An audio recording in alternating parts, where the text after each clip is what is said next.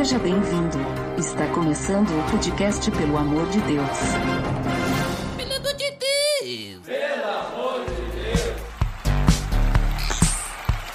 Tá no ar, podcast Pelo Amor de Deus. Eu sou Ed The Drummer e hoje estou com alguns irmãos para uma conversa familiar. Lá do Ospiacast, Abner Globo. E aí, galera? Hoje estamos aí pra falar sobre esse assunto tão familiar pra gente aí, né? Muito bem, só nos cocadilhos. e lá do, do Grego Podcast, Rafael Pavanello. Fala galera, eu sou o Rafael Pavanello e viva a família da Podosfera Cristã, olha lá. Olha só, hein? Muito bem. E hoje nós estamos reunidos então para quê? Para falar sobre a família de Deus. Beleza, Edson!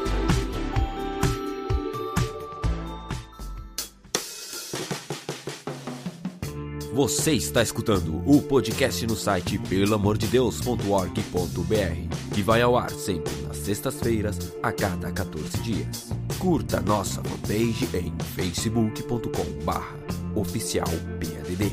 Também siga no Twitter, através do arroba underline PADD. Ou entre em contato conosco através do e-mail contato arroba pelamordedeus.org.br.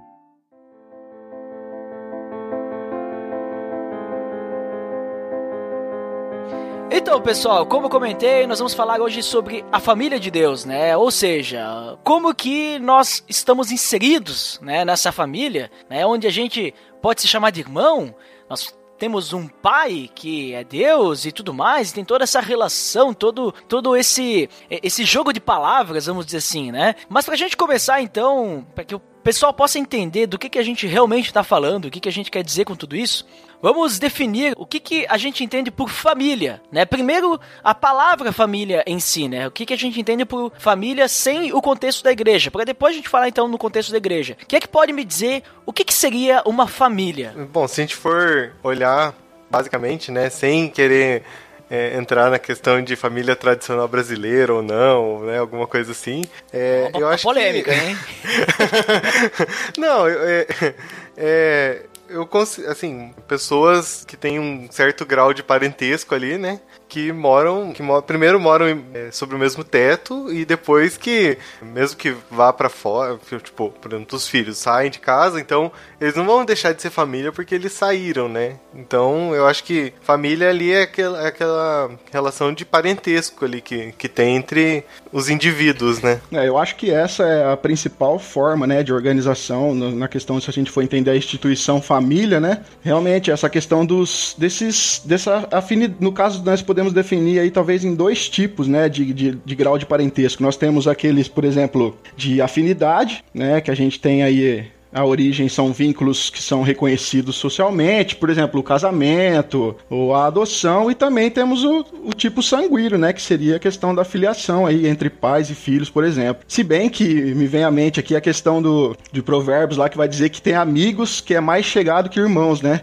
Então, de certa forma, aí o vínculo familiar, talvez, às vezes não só o sangue ou os laços sociais, mas talvez o afeto, o amor também pode justificar aí essa relação familiar, né? Até porque agora que tu comentou isso aí, normalmente a gente tem, né, aquela... A gente já pode ter visto em, em algum lugar, alguma casa, ou talvez na televisão, em filmes e tudo mais, mas a gente... Alguma vez na vida, talvez a gente pode ter visto algum, alguma situação da pessoa dizer assim: ah, não, fulano de tal, que não faz parte, né, da, da família de sangue ou tal. Ah, fulano de tal, que é amigo do meu filho. Ah, não, ele é família, né? A gente, é gente boa, tá sempre aqui, é de casa, É, né? da casa, Então tem, né? Sim. Agora, a família também, a gente poderia classificar ela não só como essa instituição em si, mas ela também pode ser classificada, assim, ao meu ponto de vista, como um lugar. Por exemplo, a família é um lugar de tristezas, é um lugar de alegrias, ela é um lugar de perdão, onde rola desafios, conflitos, né, aconchego. Então, é, e outra coisa, a família é um lugar ali onde a gente vai ser formado, né, cara? Onde vai ser transmitidos pra gente, é, pra nós, os valores morais, nossos valores sociais e religiosos, tudo que vão dar um norte aí pro modelo de vida que a gente vai construir, né? Então, família, a família é uma coisa que abrange muito mais coisas, assim. É, na verdade, essa questão ali de, de valores ali, né? É pra ser, né? O- o- É, não dá pra encarar acho, como uma regra, né? É, então. porque às vezes é, a galera tipo, começa a ter contato mais com algum grupo, alguma coisa, e daí esquece tudo aquilo que a família ensinou, né? E acaba acaba indo para um caminho totalmente oposto ali do que, do que foi ensinado. Sim, né? é verdade. E normalmente é na família, então, porque tem essa proximidade, às vezes por causa do sangue ou uh, até a intimidade, né? E ocorre normalmente é, uma relação mais próxima em questão de amor, né? E também muitas vezes de briga, né? Porque as pessoas têm aquela velha história, né? A gente trata muitas vezes pessoas de fora da nossa casa de um jeito e de dentro da nossa casa de outro jeito, né? Porque a gente sabe que a nossa mãe, o nosso pai, nossos irmãos, eles não vão não vão no, nos deixar de lado, digamos assim, se a gente for mais grosso, se a gente pisar na bola e tudo mais, porque sempre vai ter o perdão, né? Não sei se vocês percebem isso também, né? Porque eu, quando morava com a minha mãe, era bem assim. Em casa eu era uma pessoa e fora de casa eu era outra pessoa. E hoje eu percebo é, o, quão, o quão diferente eu era e como que eu tava errado, né? Nesse sentido. E a gente só percebe essas coisas quando a gente sai de casa, né? Exatamente. que a gente constrói, passa a construir agora a nossa família e a gente começa a construir ali os nossos valores familiares, obviamente baseado naquilo que nós já recebemos da nossa família, de pai e mãe, mas a gente percebe o quanto a gente tropeçou, o quanto a gente errou e agora a gente tenta acertar, né? Mas é igual, até acho que o Papa Francisco disse uma vez que o hospital mais próximo é a família, né?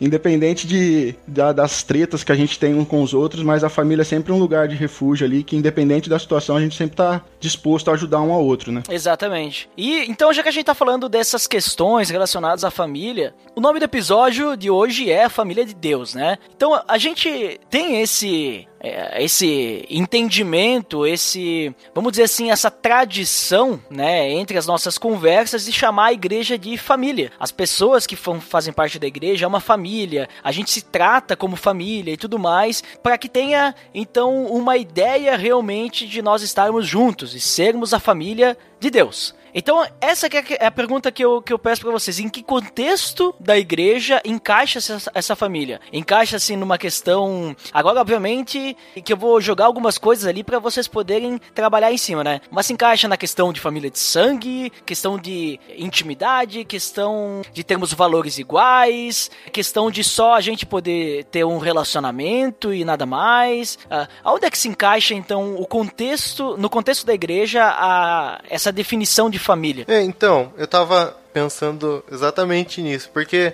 a gente fica. A gente usa esse, esse termo, né? Só que, assim, lá na. Por exemplo, na igreja ali, a gente não tem vínculo sanguíneo, né? A gente. Alguns, algumas pessoas têm, né? Mas não é, assim, aquela aquele relacionamento por, por causa de. É mais por proximidade, assim, né? Eu acho. Porque você acaba ali tendo naquele lugar, você também, como você falou ali, você encontra o perdão, né? Você encontra. É, os relacionamentos ali, tudo, e você pode olhar e você, ah, eu tô me sentindo em casa aqui, então acho que é nesse caminho, assim, sabe? Apesar de não morar ali, né? Sim, apesar de não morar ali, né? E, e se reunir né, algumas vezes na semana só, né? É, mas é engraçado porque é, eu fico olhando e daí é, tipo, pensando, ah, é na igreja que a gente então pode ter esse relacionamento e poder trabalhar como uma família também, né? Eu acho que é por esse caminho, assim, que, que, eles, que é usado esse termo, sabe? É, e da, da mesma forma que, que a gente pensa no termo de família no contexto família de Deus, cara, muitas vezes, e essa pergunta do Ed é muito boa, porque às vezes nós que fazemos parte da igreja, né, muitas vezes a gente não para para refletir nesse conceito do que realmente é família de Deus, né? Dessa atribuição que nós damos ao contexto de igreja, de chamar de família. Porque muitas vezes a gente liga o nosso piloto automático ali da vida religiosa, né? A gente faz parte da igreja, a gente participa das programações semanais da igreja, como o culto de domingo, as reuniões de oração, celebrações, ah, grupo pequenos, EBD, todos os eventos, né, da igreja, enfim. E muitas vezes, cara, a gente tá ligado ali naquele pilotinho automático, a gente às vezes não para para fazer uma reflexão que é tão central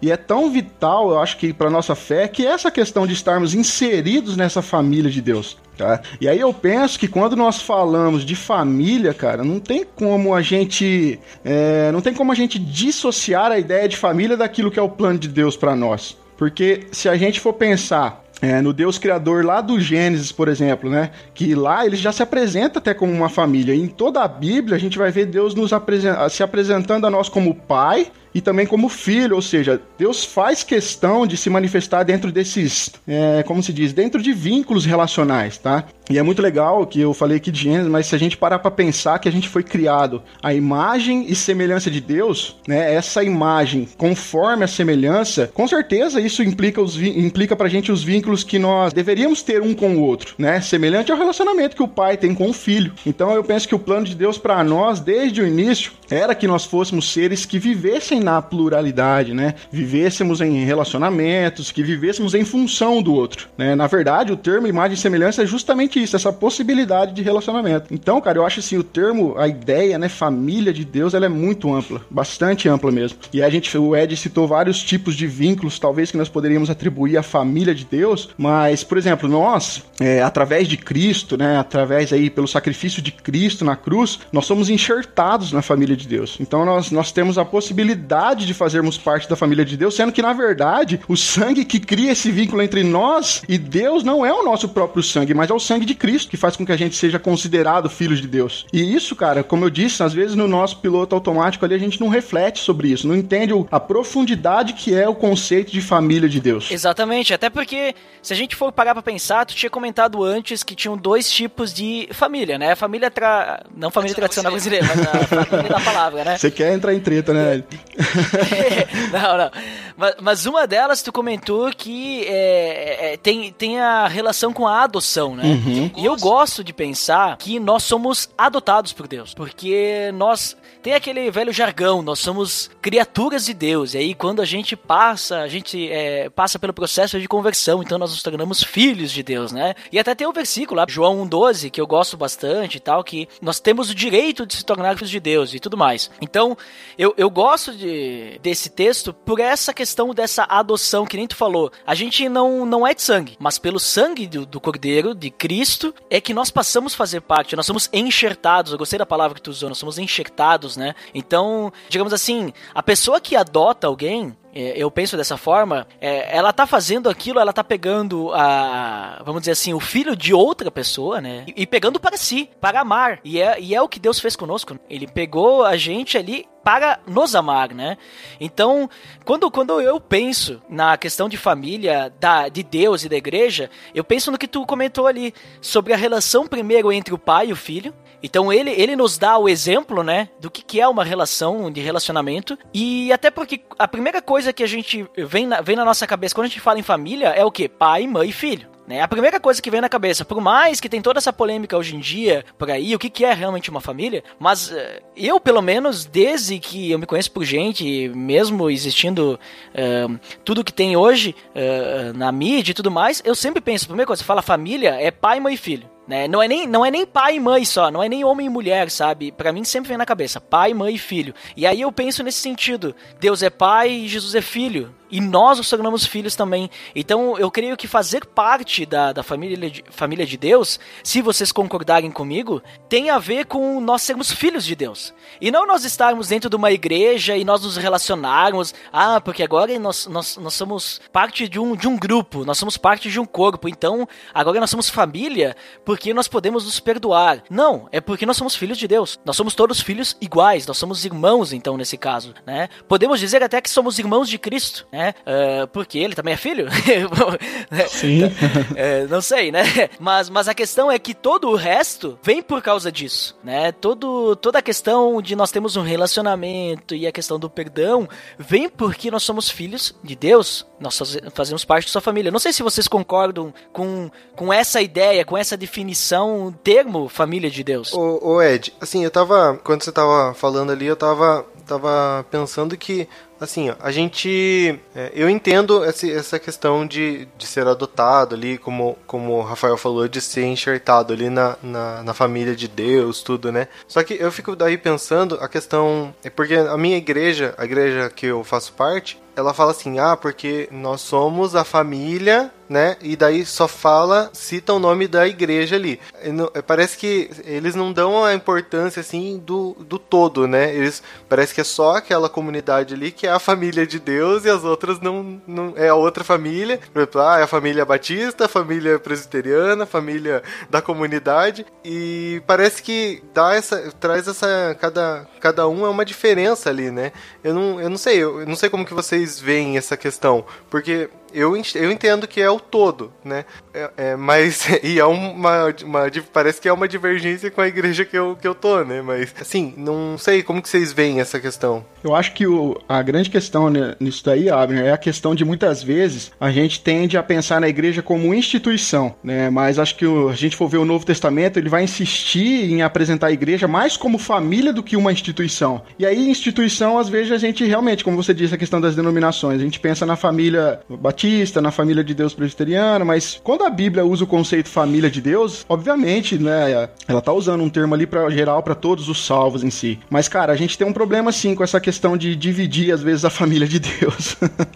é, então, porque eu fiquei eu fiquei pensando justamente porque é, se uma pessoa é, que acabou de, de chegar à fé, né, alguma coisa assim, ela vai olhar, ah, mas aqui é uma família, ali é outra família, né? Então, é porque é, dá essa diferença que ó, essa impressão que algumas igrejas passam, né? Sim, inclusive eu, eu vim de uma igreja, cara, tem um contexto de uma igreja na qual eu participei, que a ideia que a igreja passava, e obviamente que é uma ideia errada, mas ela passava que a salvação ela só tinha dentro daquela igreja. Qualquer outro lugar que você frequentasse, você estaria se levantando contra aquela autoridade daquela igreja, você não podia visitar outras igrejas, e aí você começa a pensar, poxa, mas e aí, essa questão da família de Deus em si? Não tô falando da família da igreja tal, mas e a família de Deus? Como é que fica nesse contexto? Então, existe sim no Brasil, e pelo menos aqui na minha cidade, existe muito esse contexto de pensar que família de Deus é nós ali nas nossas quatro paredes e o resto que se lasque, sabe? então a gente tem esse problema, cara, e é, é um desafio para a igreja manter a unidade, não só na questão relacional entre os irmãos de uma, uma mesma igreja local, mas manter uma unidade como igreja mesmo na cidade, como igreja de Deus, como família de Deus. Mas talvez a gente pode pensar, né, agora eu filosofando aqui, né, até porque a Bíblia diz que a gente não pode seguir filosofias vãs enganosas, então vamos descobrir se o que eu tô fazendo aqui é enganoso ou vã, né? Mas assim, ó, é, a gente tem, então, nós, nós somos uma grande família, né? Querendo ou não, quando, quando, quando Jesus, ele começa o seu ministério, depois os apóstolos dão direção e tudo mais, inicia-se a igreja e vai, né, crescendo e crescendo, crescendo missionários, evangelizando Paulo, né, indo para várias cidades. Todos eles são enxertados, então, como filhos de Deus, né, nessa família. Só que a gente pode pensar assim também, né, assim como na nossa família, por exemplo, ah, eu tenho meus pais, eu já não vivo mais com eles. E agora eu vou ter filhos, né? E eu estou numa outra casa, e eles estão na casa deles. E aí eu tenho tios que são irmãos dos meus pais, que, que estão nas outras casas. E aí cada casa, né, faz parte da mesma família, porque nós somos a mesma família. Mas nós vamos criando pequenos núcleos, né, vamos dizer assim. Então eu vejo talvez a, a as igrejas, instituições, as igrejas locais como esses núcleos, né? Essas casas. É, até é, tanto é que vocês me corrijam se eu, se eu estiver errado, mas eu lembro que Paulo, no final de suas cartas, ele sempre escrevia, mandava, né, lembranças para as igrejas, mas ele sempre falava: ah, a galera que se reúne na casa de Priscila e Áquila, a galera que se reúne na casa do, do fulano de tal, a galera que se reúne na casa do ciclano, né? Então, como se fosse essa ideia, né? Nós todos somos uma família, somos filhos de Deus, somos irmãos, mas vocês estão aí, eu estou aqui, então manda um salve aí, né? Manda uma lembrança e tudo mais, né? Talvez eh, eu possa estar sendo um, herege agora, mas ou a gente pode estar indo pelo mesmo caminho aí, não sei. Não, não, eu acho que faz todo sentido a, analogia que você fez aí. Inclusive, isso também a gente pode pensar até no contexto de afinidade. Você citou, às vezes, nós saímos da nossa casa, vamos na casa de outro parente, mas talvez a gente chega lá e não tenha a mesma, talvez, afinidade que a gente tem com os parentes mais chegados da nossa casa. Mas não significa que eles não são irmãos, que não são parentes, que não fazem parte da família, né? Mas a gente, às vezes, quando visitamos uma outra igreja, por exemplo, é, eu não sei, eu, eu agora eu, eu, me refletindo aqui, fazendo uma, uma reflexão pessoal, eu não sei sei se eu chego numa outra igreja com esse conceito de, poxa, aqui é minha família também, cara. Isso aqui faz parte da família de Deus, então eu preciso, eu preciso buscar a união com eles, eu preciso buscar afinidade, eu preciso também, da mesma forma que eu faço, ou pelo menos deveria fazer na minha comunidade é, local, que é sentir a dor do irmão, que é ajudar o irmão, que é, que é chorar junto, rir junto. Eu preciso fazer isso com o irmão de lá também, da outra igreja. Mas, é como eu disse, às vezes a gente não desenvolve essa afinidade. E aí, cara, a gente pode colocar vários empecilhos para isso. Desde o tempo, desde a correria, desde a dedicação que a gente tem para nossa igreja local, sabe? São vários fatores que contribuem para essa realidade que a gente vive hoje com relação a esse relacionamento entre igrejas, né, interdenominacionais aí. Sabe o que, que parece, agora que tu comentou isso aí, ah, de visitar uma, uma outra igreja e tudo mais, né? É, me parece assim que a gente, às vezes a gente é, é aquelas tias, sabe aquelas tias que vêm visitar final de ano e ela, e ela não consegue, sabe? Ela não consegue vir pra, tipo, passar bons momentos com a família, mas ela tem que ficar olhando se tem pó, né? Ela tem que olhar como é que tá arrumada a mesa, tem que olhar, ah, e aí as namoradas e tudo mais, né? Ela tem que saber o que que tá lá de diferente para ela saber se tá melhor que na casa dela ou se tá pior. E às vezes a gente vai visitar outra igreja, em vez de a gente ir lá, não, vamos ter um tempo de comunhão aqui, não, vamos ver como é que ele, é a liturgia do culto deles, vamos ver, ah, se é que eles levam a Bíblia? Ah, o pessoal que não leva a Bíblia. Ah, não, como é que é, como é que é? Não vão acompanhar, né? Ah, vamos ver como é que é o louvor dessa igreja, né? Rapaz, então, às vezes parece isso, né? Pra quem é músico, cara, cara. Nossa, Deus, você visitar outra igreja é um problema sério. Porque você fica prestando atenção no cara, se ele sabe tocar, e se ele vai fazer o acorde direito, se ele vai fazer aquele solo igualzinho, tá no CD. É muito. A gente é problemático, cara, às vezes. Né? É, eu tive uma experiência muito boa, porque a minha. A igreja que eu, que, eu, que eu participo, ela não é igreja, tipo, desses nomes, né? Batista, presbiteriana, assembleia e tudo mais, né? É uma igreja. É uma igreja histórica, né, tradicional e tudo mais, mas não, não é dessas, dessas denominações, vamos dizer assim, né? Tem, tem vários, vários lugar, lugares aqui da Serra Gaúcha e lá para Porto Alegre também, mas não é, não é desses nomes conhecidos. E daí tem na minha cidade tem igreja batista que é bem semelhante ao nosso modo de pensar e tudo mais. E eu conheço algumas pessoas de lá e teve uma vez que eles foram fazer o aniversário da igreja e eles não tinham baterista. E daí o meu amigo lá me disse: Ah, tu não quer vir lá porque a gente não tem, a gente vai ter o, o aniversário da igreja, a gente queria fazer um louvor diferente. E daí eu fui lá e eu me senti tão bem recebido lá, sabe? Que as pessoas não estavam lá, esse, essa pessoa aqui, o baterista aqui é de outra igreja, tipo assim, com talvez um. Ah, ele não é daqui. Mas não, eles, eu, eu me senti em casa lá, fui bem recebido e tudo mais, sabe? E eu me senti bem por fazer parte daquilo lá também, né? Eu tava lá, claro, só como um convidado. Mas eu fiz parte daquele momento deles, né? Eu me senti como uma família, né? Diferente de se eu fosse visitar, né? É, mas daí será que não é porque você já. Assim, eu. É, também não é porque você também já não tinha um, um vínculo com alguém lá? É, eu porque... conhecia uma pessoa só, né? Que era esse meu amigo. Só que esse meu amigo, ele não tava no grupo de louvor. Tipo, eu cheguei uhum. lá no, no dia do, do, do, ensaio de louvor, eu não conhecia ninguém, né? E daí. Bah, foi, digamos assim, a questão de a gente trabalhar humildade, sabe? Porque o, o grupo de louvor deles lá não é que nem o grupo da minha igreja, era diferente. Então a gente saber, é, digamos assim, trabalhar na, na velocidade do, do outro, né? Bah, pra mim foi um, um ótimo exercício de crescimento, assim. É, então, eu acho, eu acho que no teu caso é, foi foi um caso bem raro, Ed. É. Porque... Não, mas eu digo isso porque anteriormente eu fui visitar lá, né? Um, um, culto deles e tudo mais. E não fui para tocar. E eu, fui, eu fiz bem que nem a tia, sabe? Ficar olhando, ah, como é que é, como é que é. é, então, porque eu recentemente fui visitar uma igreja aqui em Curitiba e a gente, eu e minha esposa entramos, né? Aí a gente ficou meio perdido primeiro que a gente não conhecia ninguém. Aí acabou o culto, assim, a gente foi embora e ninguém nem conversou com a gente, sabe? Parecia que a gente tava invadindo o espaço deles.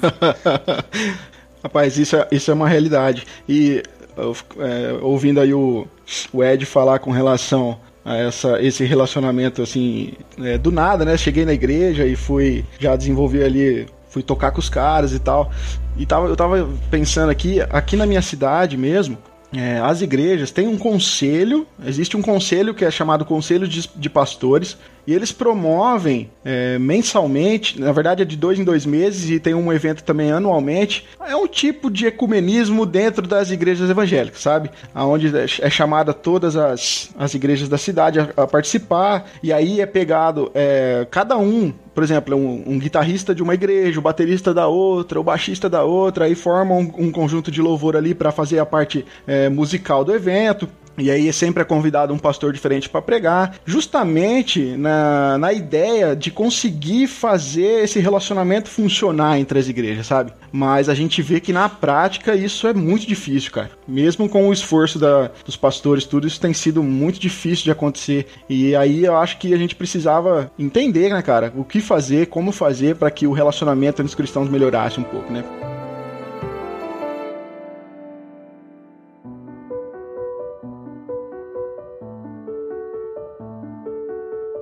Mas então, pessoal, a gente está falando aí bastante já sobre essa questão de igrejas diferentes, né? Ecumenismo e tudo mais. Até uh, se alguém não souber o que significa a palavra ecumenismo, por favor, quem é que pode me responder o que significa a definição de ecumenismo? Porque eu, eu, eu não sei explicar. Eu sei o que é, mas eu sei explicar. Olha, é. É um monte tava... de igreja se juntar, né? Mas... É, então, na verdade eu tava escutando um podcast católico esses dias, é. daí eles estavam reclamando, né, falando algumas coisas, daí eles falaram que, na visão católica, né, que é, ecumenismo é você trazer as, não, as diversas religiões, né, você não vai um cristão com um muçulmano, não, mas é, a questão é você trazer o contexto ali de igrejas que conversam sobre Cristo, por exemplo, né, Igrejas aí, cristãs, né? É, igrejas que se denominam cristãs. Aí, evangélicos, católicos. É, aí eles falaram: ah, claro que a gente não vai pegar alguém que não reconhece Cristo como Deus, né? Aí eles meio que falaram assim, né? Eu não sei, eu penso que é por uma linha assim, mas eu sempre, na minha cabeça sempre foi aquela coisa mais ampla, né? De todas as religiões. Eu sei que pode não estar tá certo, mas eu acho que essa linha que eles falaram ali era é interessante. De deixa eu perguntar aqui, ó. Ok, Google. Defina ecumenismo. Ecumenismo, apelo à unidade de todos os povos contido na mensagem do Evangelho.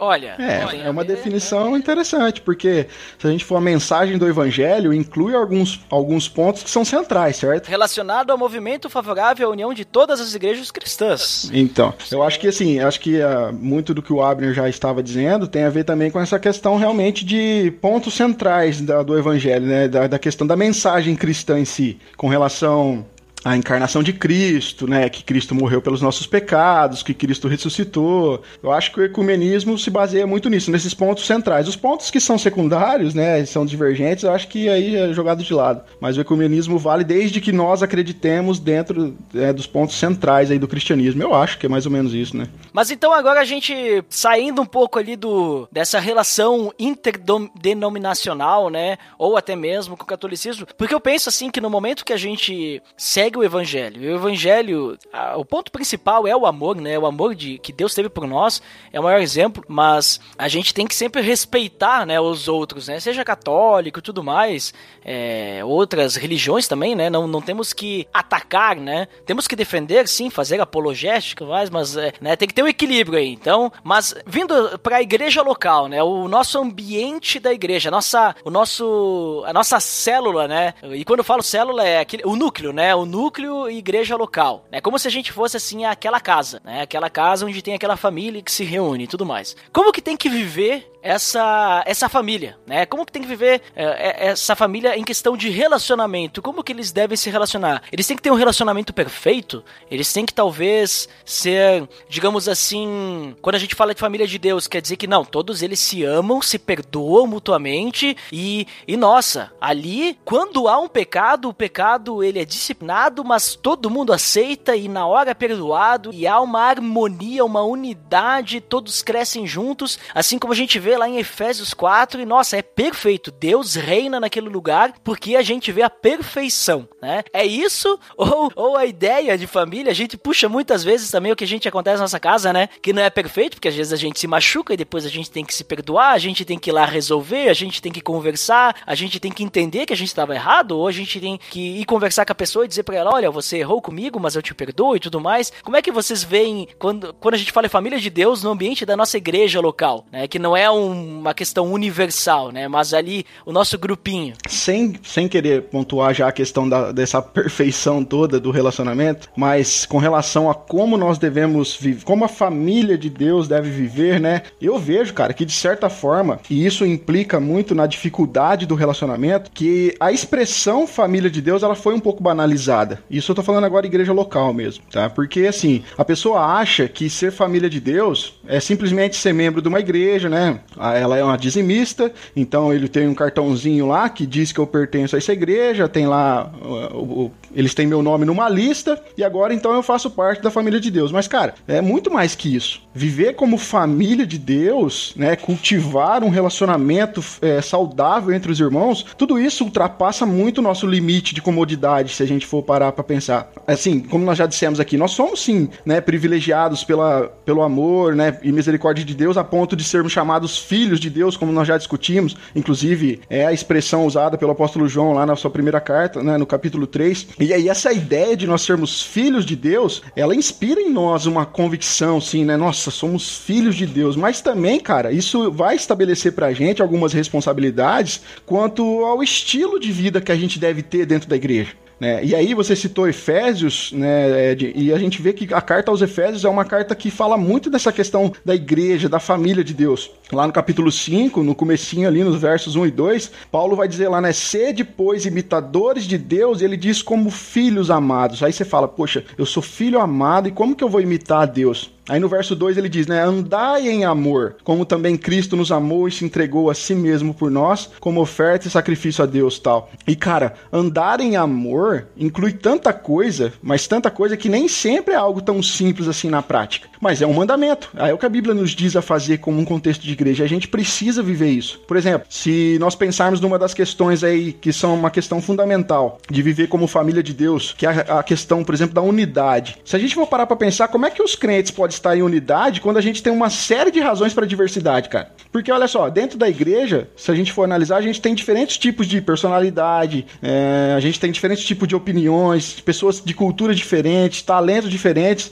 e sabe, isso, isso inspira a gente a, poder analisar essa diversidade dentro da igreja e tentar formar uma unidade em cima dela. E é importante, eu acho que eu quero discernir aqui também, que unidade não significa uniformidade, às vezes a gente confunde isso. Porque, ou seja, uniformidade é que, é, em prol da unidade, unidade da igreja, toda a igreja precisa ser igual, precisa pensar igual, precisa fazer as mesmas coisas. E, no, e unidade não é isso. Unidade não é isso, né? E também entender que a questão da diversidade não significa divisão. Né? A gente vai ver, por exemplo, quando Paulo vai escrever suas outras cartas, principalmente quando ele escreve para Coríntios, ele vai nos dizer que a igreja ela tem muitas é, partes como um corpo tem, só que é um só corpo, tá? Então a dificuldade nossa é muitas vezes, como eu disse no começo, não entendermos realmente a questão de família de Deus. O que significa família de Deus para mim realmente? E isso às vezes afeta o meu relacionamento e o modo como eu devo viver como família de Deus, né? É, é interessante isso que o Rafael falou. Cada pessoa ela tá ali meio que para complementar, né, o todo. Então, é, essa, essa questão ali de, de não todo mundo ser igual ali, uma, uma fábrica de, uma linha de montagem, né? É interessante porque você tá. Uma pessoa sabe fazer isso, outra pessoa sabe fazer aquilo, e as duas se complementam, né? Como, como família ali, né? E é isso que eu acho interessante, porque já nota que. Até numa família que nem todo mundo é igual e tem as mesmas funções ali, né? Numa, na família de Deus também entra essa questão, porque é, é Coríntios, né, que fala das partes do corpo, né? É, então, aí ali em Coríntios já fala essa, essa questão, né? De cada um ter a sua função e, e todos olhando pro, pro todo, né? Todo que é Cristo, no caso. O próprio, citando ainda a carta de Efésios, é, o próprio Paulo, quando ele vai escrever ali no capítulo 3, a imagem, cara, que ele tem da igreja, é, ele diz lá que a igreja, ela, ela, de certa forma, ela reflete, ele usa a expressão, né, o mistério da multiforme sabedoria de Deus. E aí é interessante que essa questão de, de multiforme ali significa, sabe, algo brilhante, tipo como as cores do arco-íris, sabe? Ou também uma questão variada, como se a gente olhasse, por exemplo, para um campo florido, cheio de tipos diferentes de flores flores, todas coloridas. Ou seja, a unidade cristã, ou seja, a relação dentro da família de Deus, ela deve ser baseada nessa diversidade, né? Inclusive, nós estamos aqui Coríntios, se a gente for analisar o contexto dos dons espirituais que é dado à igreja, a gente pode observar claramente uma diversidade muito grande rolando ali. A ideia é que as nossas diferentes habilidades e as nossas diferentes capacidades, elas vão cooperar para um melhor relacionamento, como o Abner acabou de pontuar, né? Então, pelo que eu percebi, que vocês têm comentado, a ideia de, de a gente, digamos assim, viver em família na igreja, ela vai muito além do que, ah, agora eu faço parte de um grupinho, né, que nem tu pontuou no início ali, Rafael,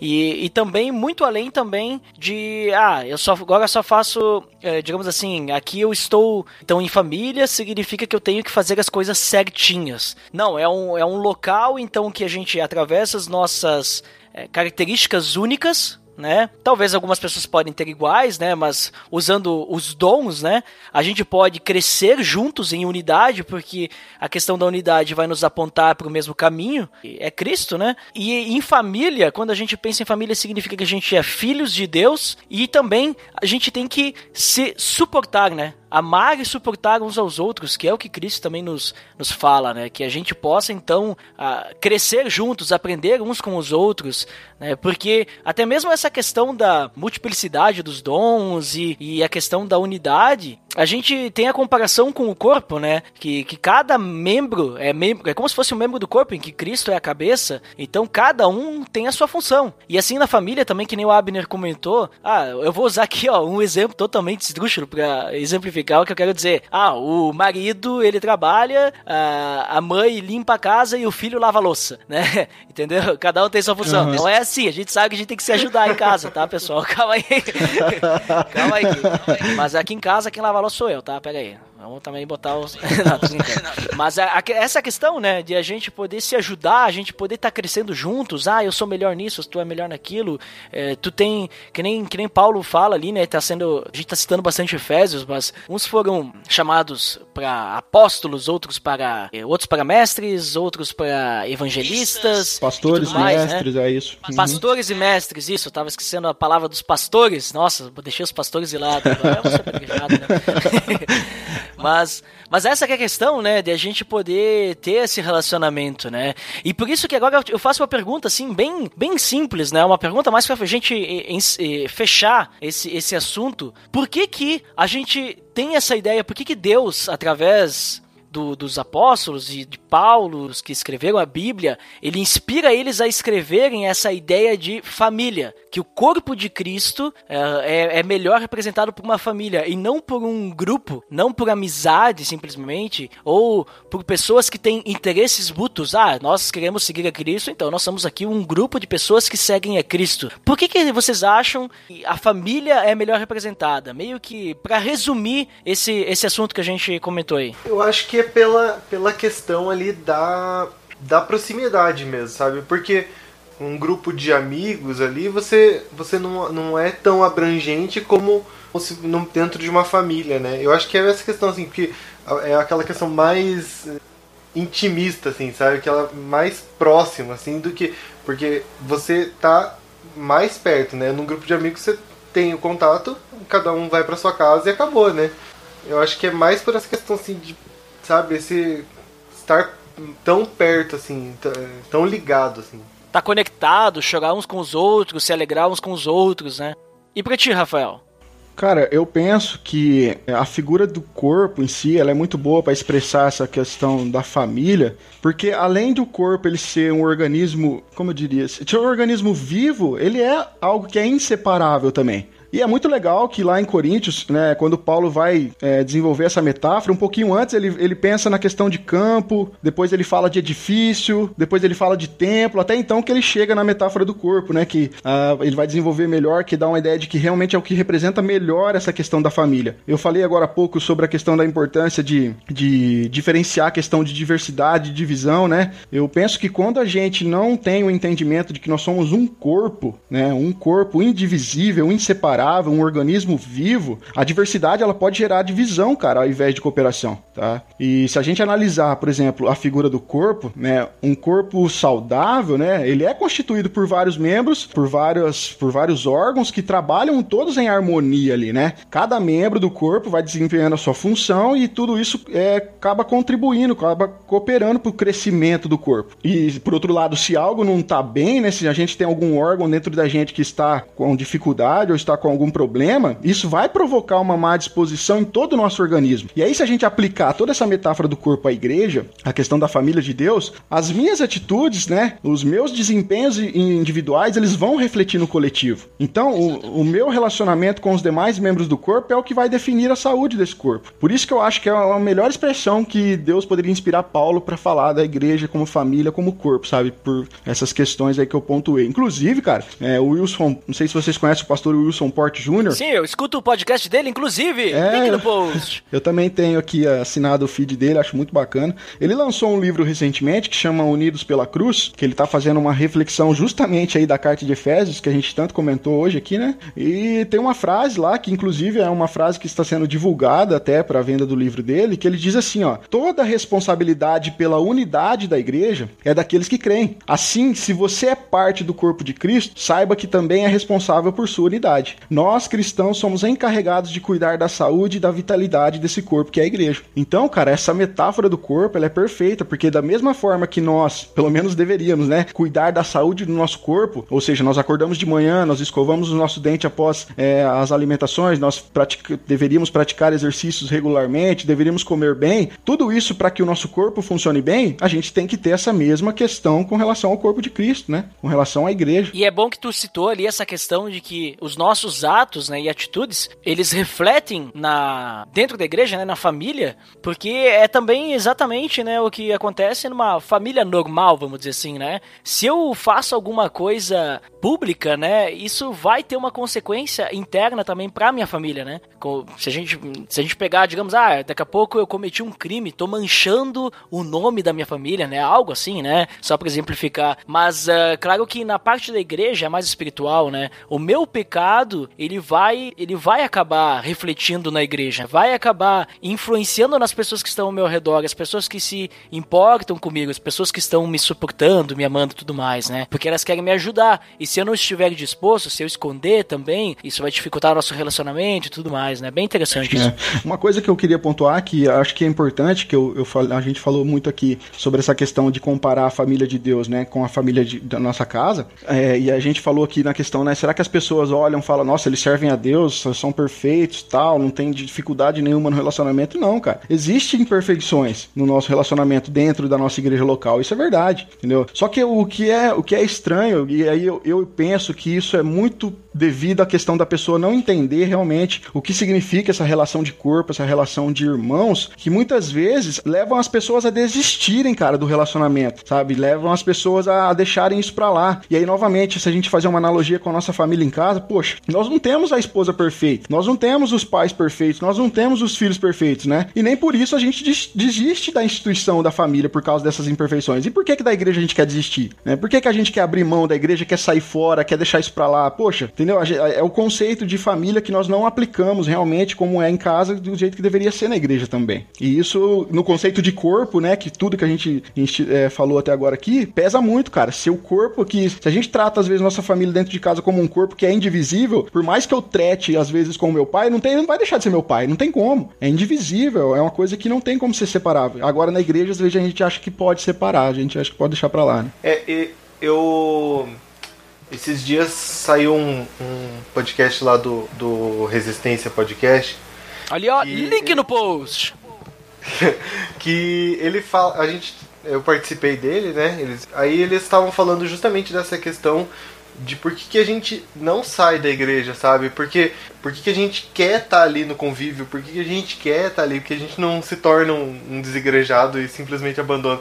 Eu acho que esse, esse podcast faz um link bem, bem legal assim, com o que a gente está falando aqui, porque, é, como o Rafael falou, a, não, não, a nossa família viva ali, de, de mãe, pai e irmãos, a gente não pode simplesmente falar, ah, não quero mais ser filho de vocês e e abandonar, né?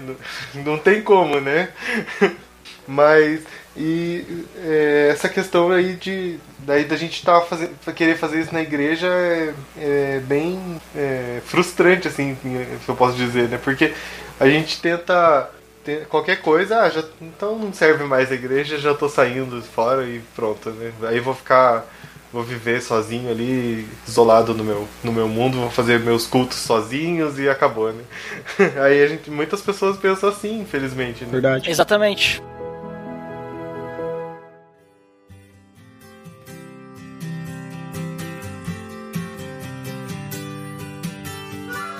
Então, pessoal, considerações finais aí. Comentamos bastante aí sobre essa essa palavra, né? Família. Família, que inclusive é uma palavra que foi cunhada pela, pela música do Titãs, né? Família, que almoça junto todo dia, veja só, né?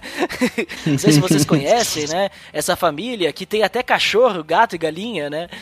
Mas agora falando sério, vamos aí para as considerações finais. Comentem aí o que, que vocês consideram finalmente e depois aproveitem para também dizer pro pessoal onde é que eles podem achar vocês. Vou começar pelo Rafael. Por favor, deixe suas considerações finais aí. Bom, Ed, eu acho que de tudo aquilo que a gente conversou, e de tudo que foi exposto aqui, da gente desse papo que a gente bateu, acho que é importante nós não esperarmos a perfeição do irmão para com a gente no relacionamento, né? É, muitas vezes a gente precisa parar e se perguntar, tipo, olha, com que a igreja iria parecer se todos os membros fossem igual a mim, cara? Eu acho que isso é muito importante às vezes. Então, às vezes, a gente precisa nos humilhar, a gente precisa se concentrar mais na qualidade do que a gente está oferecendo do que daquilo que a gente quer receber em prol do relacionamento, tá? Então, eu acho que essa é uma lição muito importante. E para mim foi muito prazer muito grande estar aqui com vocês, batendo esse papo. É, é, um prazer conhecer agora, não pessoalmente, né, mas virtualmente aqui falando com o Ed, com, com o Abner também do PiaCast. É, onde pode me encontrar, bom, eu faço parte da equipe do Do Grego Podcast, né, um podcast que a gente também está começando aí, a gente tem um pouquinho mais de um ano né, de trabalho aí, a gente está tentando lá fazendo o nosso trabalho de formiguinha também, mas você pode acessar lá do grego.com e a gente tem lá alguns episódios disponíveis lá para vocês. Aí, ó, link no post! Aí, isso aí. e também na, nas redes sociais, né, no Facebook lá, Rafael Pavanello, a gente pode estar trocando uma ideia. E novamente, quero pontuar de novo, foi um prazer muito grande, eu fiquei muito feliz com o convite. E, vixe, adorei o papo que a gente bateu aqui. E com certeza eu vou, assim que a gente começar a estruturar nosso do grego lá para gravar online, vocês dois serão convidados com certeza. muito bem, mais link no post aí das redes sociais também, né? E Rafael, muito obrigado mesmo pela, pelo teu tempo aí, né? Pelo, pela conversa aí que tu teve com a gente, porque tenho certeza que pessoas vão ser edificadas aí com o papo que a gente bateu aí hoje. Tenho que foi pelo menos eu, eu estou sendo edificado. E Agora, suas considerações finais, Abner Lobo. E também deixa aí o pessoal saber onde é que te encontra. É, então, depois de e tudo só, isso... te cortando, não, não vale dizer que te encontra na área dos feedbacks do PDD, tá? não, não é aí que te encontra, não. Ninguém, ninguém ganha do Abner, rapaz, nos comentários. Eu fico dando F5 ali na página na sexta-feira. Maldade isso aí, cara. Mas então, por favor, Gay, suas considerações finais. É, então, eu depois de tudo isso que a gente falou ali de, sobre família, né? Eu só consigo pensar que não tem como a gente ignorar aquilo que. Aqueles que estão próximos da gente ali, né? Pra tentar ficar e tentar não, achar que não precisa, sabe? Ou só ficar criticando, né? É, acho que a ideia, o negócio é você tá num ambiente que tem pessoas, com certeza vai ter falhas, mas com certeza vai ter acertos também, sabe? E, e que os, os, acertos sejam mais importantes do que as falhas na nossa vida, né? Pra quem quiser me procurar, eu tô lá no ospiacast.com.br. A gente tem três programas na casa, que é, é o Ospiacast mesmo, que é o. A gente fala um pouquinho de teologia ali, uma conversa mais informal, assim. Aí tem o Indicate, que a gente faz indicações de livro, série, filme, podcast. E tem o Pílulas, que são devocionais toda, que saem toda segunda-feira. Aí são bem rapidinhos, assim, uma, uma devocional rápida. E é isso aí. Quem quiser também me procurar, eu tô nas redes sociais. Só procurar por Abner Lobo, é bem fácil.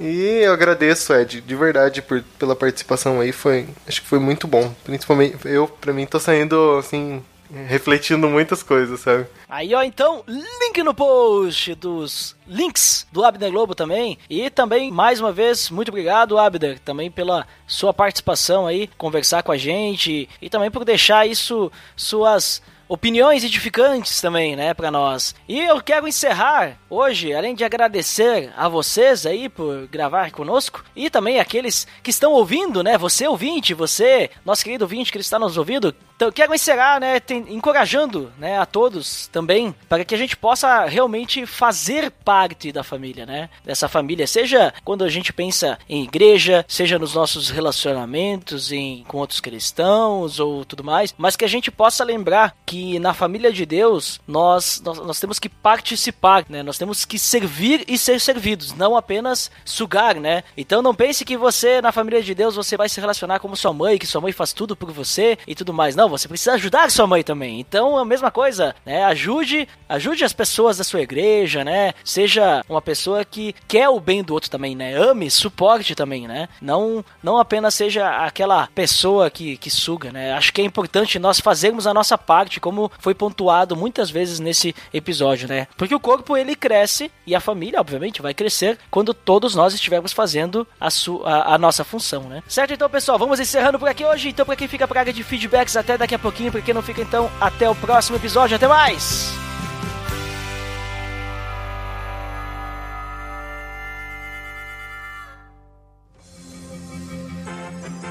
Atenção! Você está entrando na área de feedbacks. Fique ligado.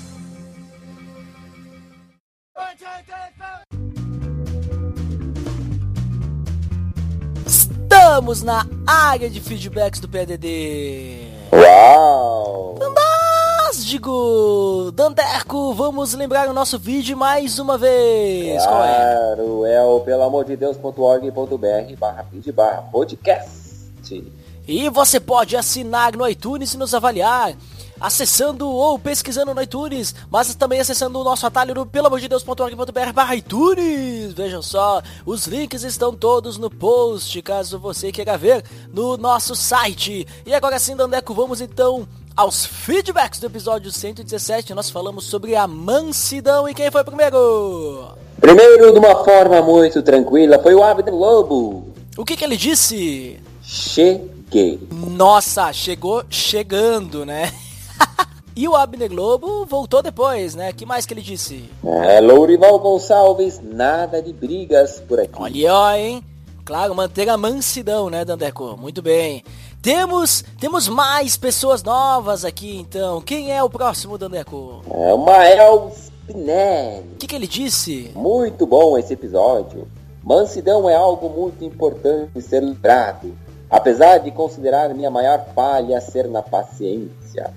Há alguma previsão de um podcast sobre Isaías? Muito obrigado pelo seu feedback, Mael. E sobre o podcast de Isaías, então, né, vai demorar.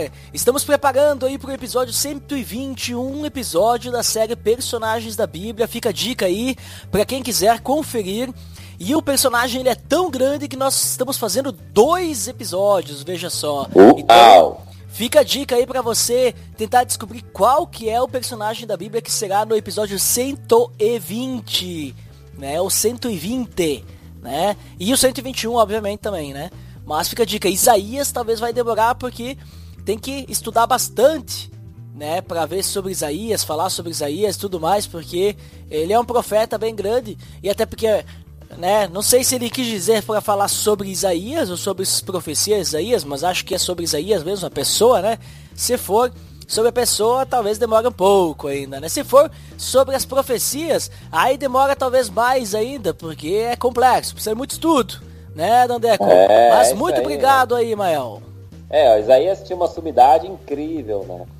É, Isaías era uma pessoa assim que merecia o respeito tecnológico, né, Dandeco? É, esse era um cara que não ficava taciturno. Não, jamais, jamais taciturno. Ele pegava realmente de uma forma frugal, né, Dandeco? Ele, ele pegava e usava palavras dandy, né? Umas palavras bem vestidas, né, com elegância. É, vinda do Senhor. É, mas ele não era nada parco e não gostava de tergiversar, né? Ele simplesmente falava que o Senhor queria que falasse para o povo. Mas Dandeco, Vamos então agora ao próximo feedback, que é de ninguém menos que Abner Globo, que voltou mais uma vez o que disse. É, esse atributo é um dos que preciso estar sempre analisando. Acho que acaba oscilando entre um extremo e outro. Não digo que sou daqueles que explodem com facilidade, mas tem algumas discussões mentais e essas discussões, rapaz, são um problema. Mas tenho procurado aprender e melhorar isso. Novamente, um excelente episódio. Um abraço. Muito obrigado, Abner Globo, sempre presente aí na área de feedbacks do PDD. Veja só, né, Dandeco, Abner Globo é essa pessoa subjetivamente qualificada, né, que tá aí, né, sempre deixando seu feedback, seu ar da graça, adicionando coisas ao nosso podcast, né, Dandeco? É, isso aí com muita sapiência. É, uma sabedoria tunada, né, Dandeco? Mas quem não deixou de estar tunado é o Rafael Pavanello. Olha só, lá do grego, né? Ali presente também. O que, que, que, ele disse? Fala galera do PRD. Eu penso que a mansidão, em sua boa forma, vem com a maturidade. O fruto do espírito faz parte do desenvolvimento cristão do processo progressivo de nossa santificação. Quanto mais maduro, melhor. Como bem colocou o Marlon, a gente precisa falar menos e ouvir mais. Traduzindo para a nossa geração, precisamos ler mais e digitar menos. Grato por esse episódio. Um abraço e Deus abençoe vocês. Muito obrigado, Rafael, por deixar esse feedback neobrostésico, né? Feedback inoxidável, né? Ou seja, que tem brilho né? E realmente, o negócio é que a, a, fruto do espírito, né? O legal é que ele usou a palavra maduro, né, Dandeco? Dá pra gente uh, fazer a comparação ali com as frutas, né? Então, conforme a gente tá mais próximo de Deus, né? Conforme a gente se alimenta da água viva, veja só, o fruto vai conseguindo mais nutrientes e vai amadurecendo, né, Dandeco? Veja só. É, e a parte boa é que mesmo ficando mais madura, a gente não cai do pé. É, olha ali, né? Muito bem. E Dandeco, quem é o próximo aí que deixou um textão? É o Rodrigo Oliveira. Opa, lá do Resistência, o que que ele disse? Olá pessoal, excelente tema, excelente episódio. Penso que a série de ensino conhecido como o Sermão do Monte, registrado no livro de Mateus, capítulo 5, onde Jesus discorre sobre uma série de características, entre elas a mansidão, nunca deve ser entendido como características relativas a um ser humano perfeito, mas sim como características de um verdadeiro cristão. Assim, a mansidão de Jesus fala não é uma característica natural de uma pessoa que vem de berço, que faz parte da personalidade ou do temperamento de alguém. Jesus não estava dizendo que a humanidade deveria ser gentil, alegre e feliz. A mansidão, na minha opinião, está mais ligada à força de caráter, Veja o exemplo de Davi, mesmo perseguido por Saul, sabendo que ele próprio iria herdar o trono, se resignou e abriu mão de deixar aflorar a vontade natural de se vingar por tão injustiça perseguição. Ou mesmo o exemplo do profeta Jeremias, embora se sentisse como um caldeirão fervente, mantinha-se manso. Mas nosso maior exemplo vem de Cristo, que sendo Deus, humanamente se submeteu àquilo que o Pai lhe condicionava, com mansidão e obediência. Devemos entender que a mansidão deve ser uma característica de alguém que foi alcançada pela graça salvadora, que reconhece sua condição pecaminosa e que só pode exercê-la ao se submeter ao senhorio de Cristo. Longe de ser perfeito nessa área, busco dia a dia o crescimento e agradeço a vocês por trazerem esse tema que me faz refletir bastante. Desculpa o texto longo e que Deus os abençoe. Muito bem, Rodrigo. Não precisa se tergiversar, ou seja, né, se desculpar, né, porque aqui nós usamos palavras, né, de garbo e elegância, né, Dandeco? É, ele é, foi uma pessoa triste com esse comentário. Olha que o Rodrigo Oliveira, ele é uma pessoa estrogonoficamente sensível. É uma pessoa helps uma pessoa que tá aí, educou, né? Não, de novo essa essa aí já tá ficando já, já tá né? ficando manjada, né, Dandeco? É, mas faz parte. Isso, mas faz parte porque nossa área de feedbacks, eh, Dandeco, ela é uma área de feedbacks perene, mas ela sempre tem um fenecimento, né? E por isso temos que agradecer aí também o feedback do Rodrigo Oliveira e partir para as indicações, André. Quais são? Ô, Pilas em Brasa, o episódio 107, Duplex, Preciosa e o quarto do Jack.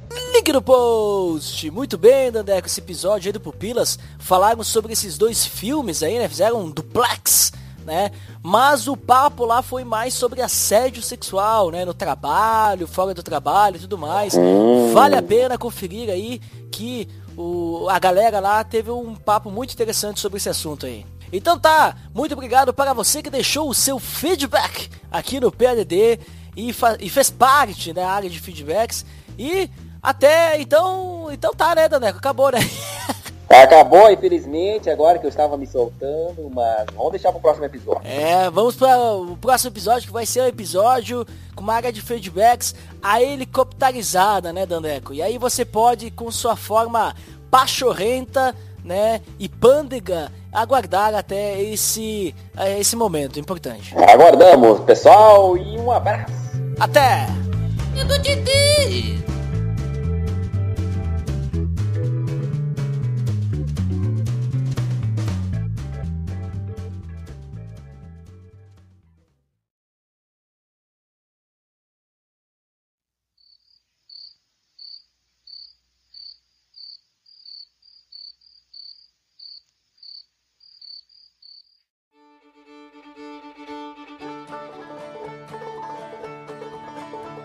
Agora que tu falou dos desigrejados, até tinha pensado, né, a gente ter comentado alguma coisa assim, mas acho que ficou. Acho que não, não, não vale, não, não vale assim do, do assunto que a gente levou, acho também de comentar, né? As pessoas, tipo assim, elas consideram, ah não, a família de Deus é, é, é universal, então faz parte da família, não preciso me relacionar, né? É que nem aquele filho que fugiu de casa, né? É, às vezes o cara acha que ele não, não- Como a igreja não é perfeita, ele se sente na necessidade de. Ah, tô em casa, assisto um culto no YouTube É. e tá tudo certo. E a minha família e eu na internet. Então, e aí? Como é, que- como é que você. Olha só, como é que você desenvolve o fruto do espírito sentado em casa assistindo um vídeo no YouTube? Fala pra mim. Exatamente, e até porque onde é que foi que, que eu vi Efésios 5, né? Que fala sobre isso, que é não se embrigueis com vinho e tal, né? Você já é cheio de. Efésios 5,18, isso. Isso. Ele tá falando ali que é, pra gente se deixar se encher-se do, do Espírito Santo, né? É, é, isso, isso tem relação com a gente congregar, né? Sim, é. Que conforme, né? E até porque é na- na- ao congregar que a gente exerce o fruto do Espírito Santo e tudo mais, né? E daí eu até eu achei tão sensacional isso aí que eu preguei lá na igreja. de ser- Mas daí eu preguei o, o capítulo inteiro, né? Bacana. É, foi- e daí depois é, abri meus olhos também para outras outros textos ali que estavam no capítulo 5, né? Muito legal. Mas é, né, o pessoal o pessoal, tipo assim, pensa que ah, a igreja é todo mundo, daí eu não preciso ir, só que tipo tá perdendo o que é realmente importante, né, que é o relacionamento. né?